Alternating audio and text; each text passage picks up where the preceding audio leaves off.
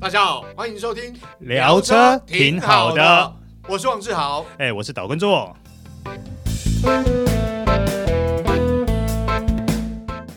大家好，欢迎收听这一集聊车挺好的，我是王志豪哎、。我是岛根座。哎，做哥今天来这个场合是重磅车款嗯，哦，因为为对这个品牌来讲，这个品牌在台湾的车款并没有很多嗯、啊，所以这一款真的是非常重要。非常重要，上半年非常重要的车款。对，到底是什么车呢？我们今天要介绍的就是 Honda 大改款的 HRV。哦，这部车真的漂亮哦，嗯是是，不论是呃在参加发表会之前，我们在网络上做功课，或者是实际看到车更亮眼啊、这跟过去真的很不一样。说真的，嗯我觉得看到它的第一眼的时候呢，嗯我认为啦，比上一代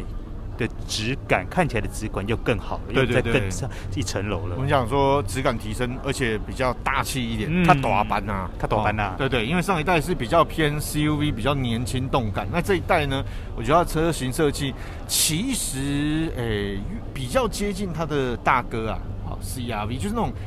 比较偏向 SUV 了。但是我觉得它不一样的地方在于是，它看起来比较日式风格，对对对对，精致。简单。对对对对，好，我们现在哎，它在台湾两个车型编成了哈，目前、我们讲虽然是叫入门版，但是其实也蛮厉害，叫做 S Plus 进化版。对好、那刚刚做哥，因为我没有看出来，因为它就是红黑配色，但做哥你说它还有这个套件可以选择是哦，所以跟单纯的 S Plus 进化版又不一样。今天看到展示是，车，可是我觉得它这一次所提供的套件，感觉是比较低调一点的。哎，对对对对对，就是可能视觉强没有那么强烈，应该说点你缀看得到它的存在，但是对它不会那么的张牙舞爪。对对对对对，就不是说那种很什么运动化套件吼，非常凶悍那种，不是，是它质感是提升。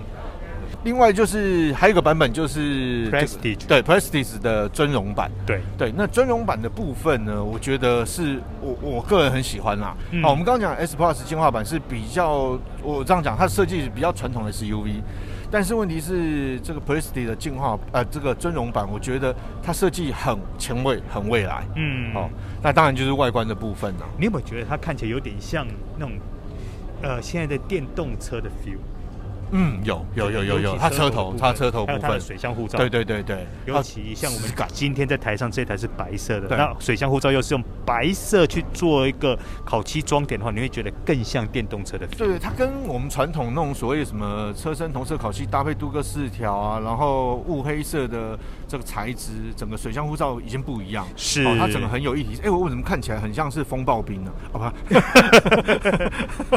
就是很那种白的很亮，然后对很很纯净、很简单对线条，它是横栅式水箱护罩。，是，然后尤其它搭配它两侧的头灯呢，又是全 LED 式的，对对对。你又会觉得更有未来感。没错没错。那哎、不过做哥我比较好奇，这个车价部分他今天没说哎、嗯，它何止没说，甚至于他们现在在跟展示间搭、嗯呃预接单的时候呢，其实也只给一个价格 range 而已。 是嗯啊哦，对，就是八十万到九十 万。那像你刚刚提到的 S Plus 对嗯对跟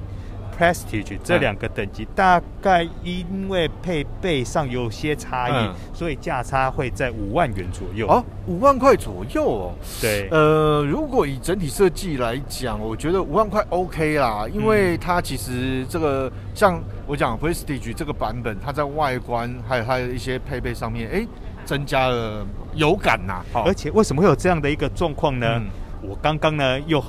直接去问了他们董事长，嗯他们董事长给我的答案就是，因为这个价钱目前还在跟日本拉锯哦中， 那我就很贪心的问他 说，嗯有没有可能入门款价钱是在八十万以下？啊，他直接回答我，不可能。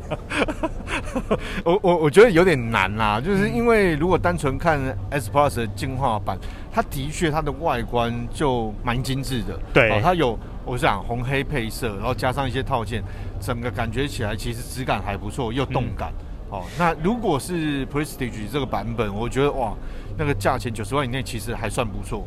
呃我们先谈外观的部分。如果以这个 Prestige 尊荣版的话，它整个真很大气。哦对我们刚刚提 E 到的是水箱护罩、横栅式水箱护罩，加上它的 LED 的头灯，还有日行灯，而且它我觉得啊，其实我们远远看有没有发现，它其实头灯跟水箱护罩上缘跟两边的头灯好像有那种贯穿的设计是 哦，视觉上面。可是那种贯穿式的设计又不是只有头灯而哎、已哦，没错，哎、对，这提到重点，因为它我除觉了得有头尾呼应的感对觉。对对，它的车尾有设计，呃，其实也蛮科技化，也蛮有质感。对好、因为它这次使用除了尾灯是 LED 尾灯，它有贯穿式的灯条，对哦，所所以以尾灯看起来真的蛮不错。真的有头尾相呼应的感觉。对对对对，而且加上它在车尾用的材质，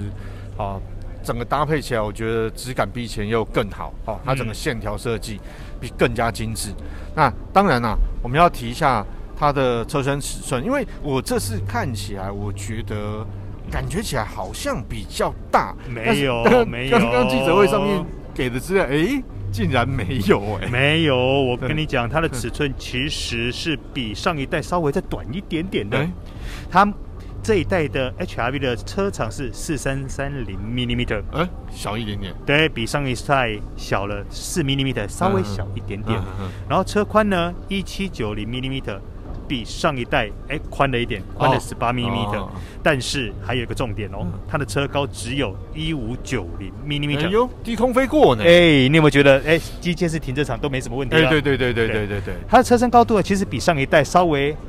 矮了十五 m m 啊哈哈大概少矮了十五一点五公分啊、对，哦啊，就是也让视觉上就是车变宽，然后稍微低一点哦，嗯感觉起来也更比较动感一点。但是你会觉得它现在这一代看起来又比上一代更厚实。对对对那对感觉对对对，那个线条设计跟上一代已经不一样是了。那上一代就是我刚刚讲，就比较流线动感，比较年轻哈、哦哦，嗯比较运动化。但是这一代就是它大版，比较大气一点，嗯大气对很对对多对。那外观的部分呢，呃，还有个重点就是铝圈呐、嗯胎圈呐、这次的胎圈呢，呃，已经升级了。默默升级喽。对对对对对对，就它搭十七寸的胎圈是。好，那当然啦、我刚刚有跟周哥讲，这个相信以后很多车主呢，这个拿到车之后应该会去升级。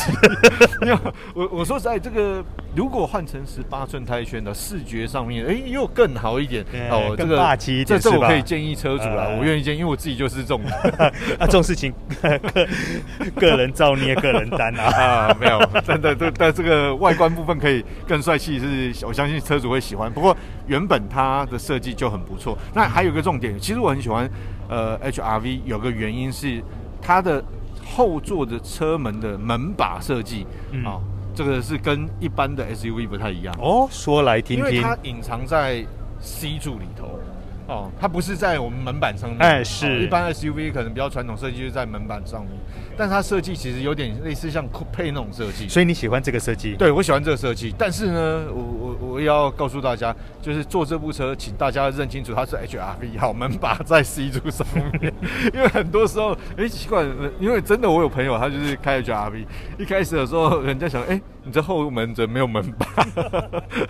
好好，周哥，再来我们看内装的部分哦，我很喜欢它的内装，哦我个人也蛮喜欢对的。对对对，跟我们之前试驾这个那个那那那台 Fit 其实有异曲同工之妙。都是那种很无压，然后嗯很简洁的感受。对，其实它的中控台、仪表台到它的鞍部那个线条设计很简单，嗯，但是你就坐上去，不论是驾驶座或副手座，你坐起来会觉得视野很宽广、很通透。嗯，哦，包括前方，包括侧边，像它侧边的部分，它呃没有三角窗，但是它那个 A 柱的死角很小对，哦，所以整个坐起来是舒服的。它很强调整个平行视线的开阔感。嗯，对，所以我很喜欢它这个感受。但这个感觉呢，其实，在 Fit 上面，我们一开始就已经有体验到了。嗯对，没错只。是说因为 HRV 它车身它的挡风玻璃嗯又比 Fit 更大，所以对这样的感觉又被更放大了。没错，那另外一个重点就是，我觉得质感很好，就是我们刚刚其实都有告诉我， 就是它的仪表板啊，它仪表板呢、这一次并不是数位仪表板，我这样讲，传统指针式仪表板搭配一个四点二寸 TFT 的液晶荧幕，嗯，好、所有的行车资讯都显示在上面。但是当它没有亮的时候，或是刚亮的时候，你真的会以为它是液晶仪表板。 哎、是，哦，因为它的颜色、灯光的搭配，还有它整个质感的装点，哦，我觉得还蛮不错的。我刚刚差点也被它对对电对了对对对，我们两个 都以为，哎、这是意境表，哎、不是哎、哦嗯，所以还不错。那中台的荧幕就是一个八寸的触控荧幕啊。。对那这个荧幕呢，其实我我我觉得这样说好，就是它的辨识度很清楚。哦，它的触控也算灵敏。那我觉得整个中台仪表台的设计就是很简单，但是很大方，是哦那也非常就手。是，那它这个八寸的液晶荧幕呢，呃，像像我们现在所常在用的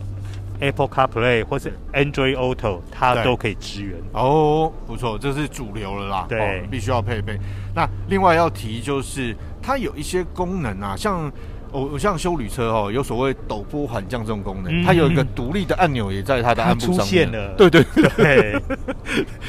就因为我我觉得这个功能其实很实用。像你常常去露营的，对就会对对觉对得它对对很好用对，没错。没嗯错。好，我我这样说，啊，它是修旅车啊，虽然它不是市区，但是问题是，你开修旅车去露营，往往到郊外甚至户外山区下坡的时候，有时候你。其实光靠你踩刹车，这个久了，这个也不是那么好啦。没有啦 因为有陡坡很像帮忙是好的。是有这个东西在做辅助的话，其实是会比较安全的。对对对对，没错没错。那另外，其实这一代的 HRV 它增加了很多的配备了。，对，好，包括是主动安全配备，是哦，还有主动安全配备，哎、主动安全配备应该是算呢，呃，该有都有啦，哦，主动跟车啊，然后车道偏移警示，而且它还加了一些。前方还可以辨识所谓的这个机车，嗯，对，哦还有行等人于，就是说，现在的 Honda Sensing 它是越来越进化了，而且对这次的 Honda Sensing 还多了一个很特别的哦，嗯叫做 LCDN 前车驶离提醒系统哦。对，因为那个你知道现代人哦，嗯说实在用手机用习惯， 那个前车都已经开走了，你还不知道，哦，你哦，不是我 哦 哦，，这个啊，开车不要用手机，好提醒大家。但是这个也是帮助驾驶人去注意前车的状况、哎啊。是，其实好这是一个好，一个非常好的配对备对了。对对，而且它的这个镜头的感应的角度其实也有增加到一百度，嗯哦，所以我想对于整个安全防护上面是有帮助。哎，它的尾门功能其实也蛮特别的，是，而且这个是我还蛮喜欢的配备。，对，就是有感应开启尾门，但是没想到连关闭也有感应的。啊是。管音开启的话，那已经就没什么稀奇。对对不对对对重点是它有离开自动关闭尾门，哦，哎、这个配备应该是要进口车 才会有哎、 还不是很方便。对对对到时你离开的时候，你东西拿一拿，它就自动帮你关闭。哦对，对哎、不错不错，这个是便利性的配备啦。是哦，这个我说实在，这项配备进口车还不一定有，而且这是后。 Honda 首次搭载的机种哦。对对对，所以嗯 CP 值还算蛮高的。是好、那再来呢，我们看到它内装上面呢，其实以空间来讲，我觉得刚刚我跟做哥去做，我们都觉得哇，这空间不简单，尤其是后座，做哥哎、其实有去问一下，原厂表示这个有变大。是它原虽然它车身尺寸没变大，但对是它后座空间呢，原厂表示多了三十五 m m 指的是西部的哦这有部分感哦这会有西感部的哦纵向空间。对对但是我实际去坐的感受呢，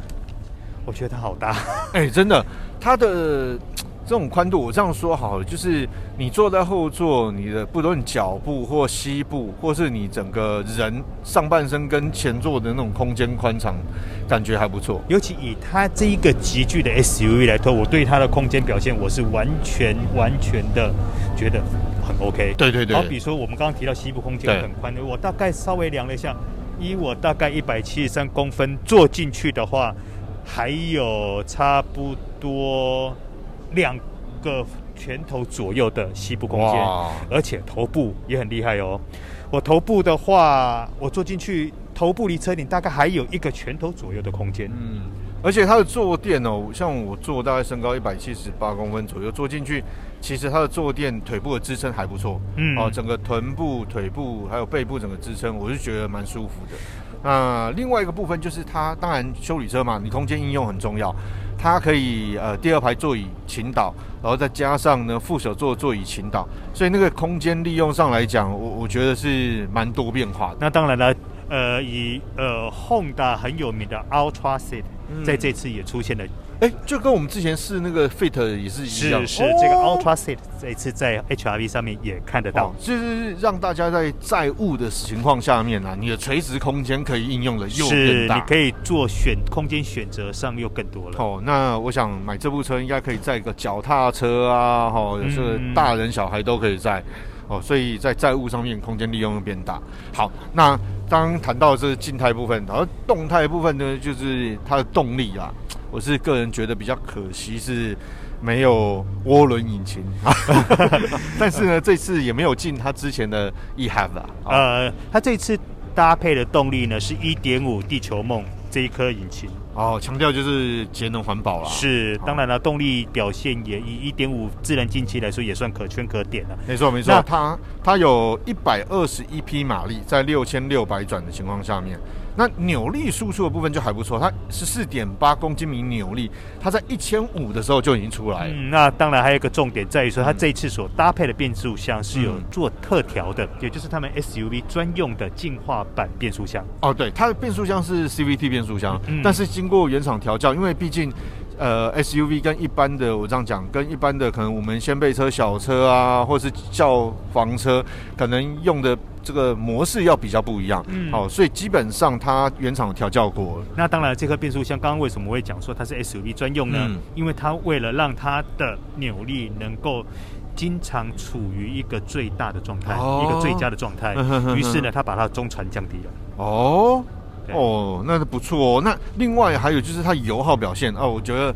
呃，这对 SUV 来讲是呃很多 SUV 的痛点嗯啊，油耗表现。 但是你看，你1.5自然进气，它的油耗表现真的还蛮不错的。好、平均油耗有17耶，哇，一公升可以跑17公里，算是还蛮不错的对哦表对现哦对对对，了因为毕竟它没有任何的这个辅助科技啊嗯，哼好、纯粹靠燃油引擎。以 SUV 来讲，我我觉得算还蛮不错的。那至于我们刚刚提到的 eHalf 这个部分呢，嗯呃，刚刚有稍微问了一下原厂关于这方面的讯息啦，在短期内，嗯他们并不会引进这个动力系统，啊 但是未来会。 啊，好但是好好像之前的 Fit 是他们原先就已经规划在这一波的、哦呃生产计划里嗯面，哼所以嗯可哼能你看到汽油版呃发表没多久。eHalf ，E 车型就出来了，嗯哼但是嗯哼这一次呢，eHalf ，E 车型可能会需要让大家再多等久一点。啊、能够理解，因为现在全球车市缺车啦，嗯然后加上刚刚做哥也提到，原厂连价格都还在跟日本有拉锯啦。嗯那日本原厂方面，所以在这个配额上面，可能或是它释放出来的这个车型，可能还要再敲一下。哎，讲到这个呢，我就、嗯我刚刚就试图了问了一下他们董事长嗯说，不对啊，最近日元贬幅贬值这么严重，嗯理论上来说车价是不是会更你们谈车价是不是更有优势？嗯，他直接跟我讲说，并没有， 因为为什么呢？因为运费并不便宜、啊呃，没错，这里面其中有很多的部件啊，包含对引擎等等，你还是得漂洋过海过来、啊没，错，没错，这是对这是事实啦。大家如果关心一下财经新闻，就知道航运啊，航运股最近在 上升。所以这样呢，一来一往呢， 对价格还是没下来。对对，运费变贵，然后包括不只是晶片，包括你所有的生产零组件，可能都因为疫情、原物料的关系，所有成本都提升了。是所以在今年度，我我相信呢，这样讲不只是 Honda，很多品牌车价都涨了，所以。那缺又缺车啊，所以消费者真的喜欢这部车要等一下。是哦，那以上就是这一次的聊车挺好的我是王志哎豪，我是导观众，好，我们下次再会，拜拜拜拜